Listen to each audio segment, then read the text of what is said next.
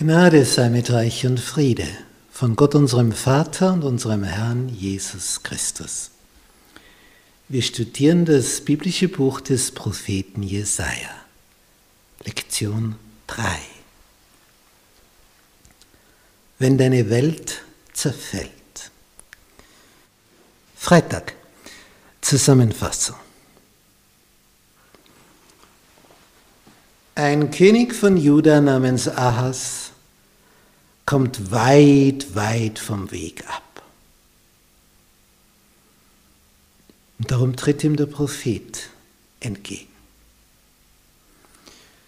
Und Gott tritt ihm entgegen, indem er Feinde kommen lässt.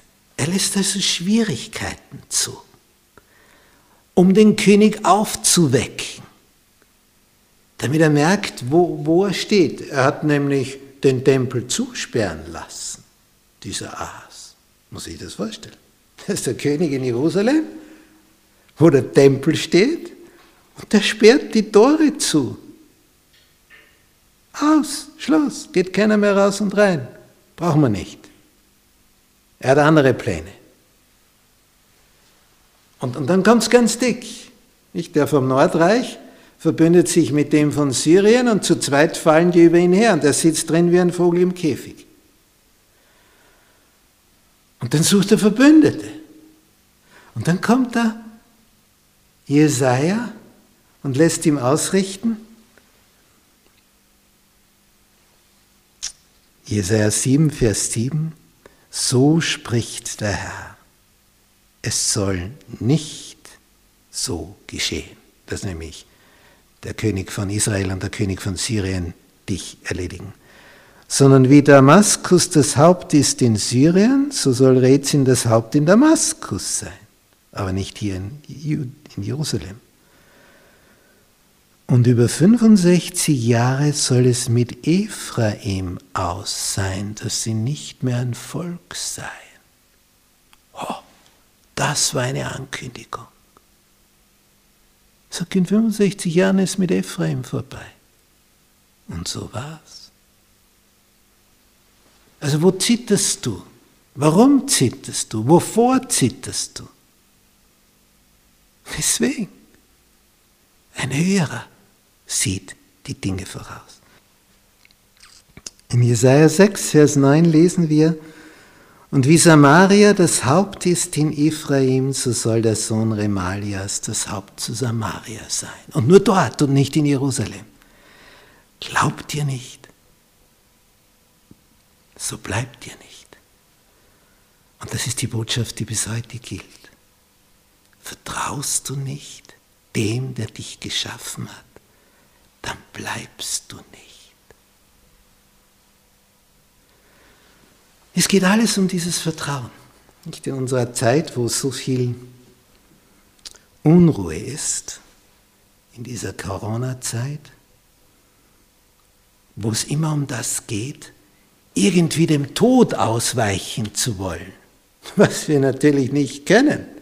Für jeden kommt eines Tages die Stunde, früher oder später. Du kannst dir niemand vor dem Tod bewahren, auf Dauer. Er kommt. Frage ist nur wann.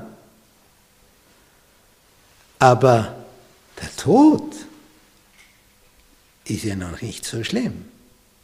Was? Ja, was gibt Schlimmeres? Gibt etwas Schlimmeres als den Tod. Die Bibel spricht auch von einem zweiten Tod. Der erste Tod, ja, wer erleidet denn nicht? Aber es gibt einen zweiten Tod. Es ist ein endgültiger Tod. Endgültiges Aus. Es gibt also einen Tod, den ersten, du schläfst einmal, so bezeichnet das Jesus. Du ruhst. Von allem aus, du weißt nichts mehr, was geschieht, bist nicht mehr bei Bewusstsein, alles vorbei. Du schläfst einfach. Und wenn du im Grab liegst, kommen die Würmchen, bis es nur mehr das Skelett gibt. Aber das spielt keine Rolle, denn Gott kann ja auferwecken. Er kann ja neu schaffen. Er ist ja der Schöpfer. Und wenn man deine Knochen zur Asche verbrennt, spielt das auch keine Rolle. Und selbst wenn man die Asche in alle Winde zerstreut, er wird dich trotzdem neu schaffen können. Wenn du das erfüllst, glaub dir, so bleibt dir. Glaubt dir nicht, bleibt dir nicht. Vertraut dir, dann bleibt dir. Und vertraut dir nicht, dann bleibt dir nicht. Also was das für ein Vers ist, hier in Jesaja 7, Vers 9. Das ist gewaltig. Das ist eine Ansage. Vertraut dir, dann bleibt dir. Vertraut dir nicht, bleibt dir nicht. Gott, der Herr, kann dich vor dem zweiten Tod bewahren. Der erste Tod, ob das jetzt Herz-Kreislauf ist oder Krebs oder sonst irgendetwas oder mit oder ohne Corona, alles egal. Der erste Tod ist einfach ein Schlaf. Aber die Frage ist, ob du dann vor dem zweiten Tod bewahrt wirst. Und da hilft nicht das Intensivbett, das für dich freigehalten wird. Und wenn ein ganzes Krankenhaus für dich freigehalten wird. Der zweite Tod ist das endgültige Aus. Oder, was ist die Alternative? Ewiges Leben.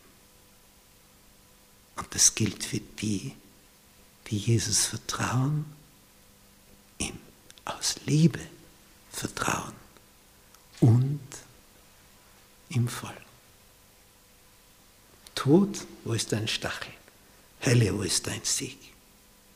So zitiert Paulus im Römerbrief Kapitel 8.